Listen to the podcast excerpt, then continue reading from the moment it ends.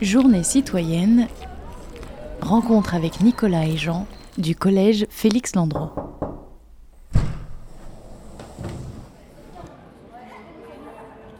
Bien, je suis Jean Lenoir, le principal du collège Félix Landreau, et je viens vous parler des actions citoyennes que nous allons mettre en place euh, pour la journée du 27 mai. Euh, les valeurs euh, citoyennes, c'est les valeurs cardinales de, de l'éducation. C'est pas toujours facile à mettre en œuvre parce que ça s'apprend pas en une fois et ça s'apprend pas forcément au sein de la classe. C'est vraiment toute la journée et, tout au long de l'année. Donc des actions comme celle du 27 mai, ça nous semble très important pour, pour les mettre en œuvre avec nos, nos élèves.